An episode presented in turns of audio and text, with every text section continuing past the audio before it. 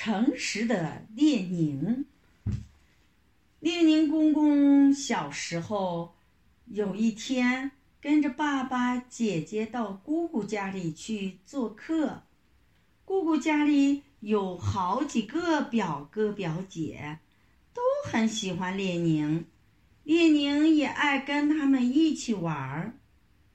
这天，他们在姑姑的房间里玩捉人的游戏，追的追，逃的逃，热闹极了。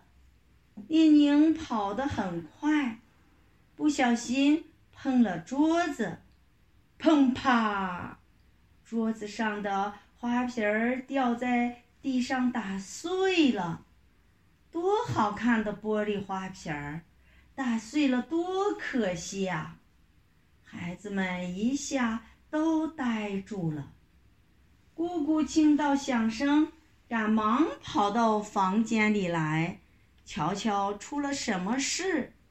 她看见花瓶儿打碎了，就问大家：“孩子们，谁把花瓶儿打碎的？”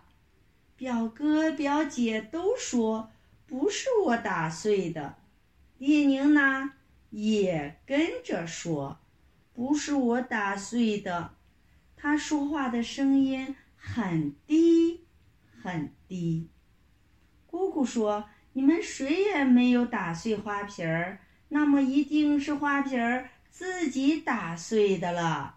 大概他在桌子上站得心烦了，所以就……”倒下来了。一个表哥说：“大概这个花瓶儿想跟我们一起跑一跑，所以从桌子上跳下来。可是他忘了自己是玻璃的，就打碎了。”大家听他这么一说，都笑起来了，只有列宁没笑。不声不响地跑到另外的房间里，在桌子跟前坐着。他心里很难过，因为他说了谎。他回到家里，晚上躺在床上，想着想着，忽然哭起来了。妈妈问他：“你为什么哭呀？”列宁就把自己说谎的事告诉了妈妈。妈妈说：“这不要紧，明天你写封信给姑姑，承认自己说了谎，她一定会原谅你的。”列宁这才安心睡觉了。过了几天，邮寄员给列宁送来一封信。啊，是姑姑给他写的回信呢。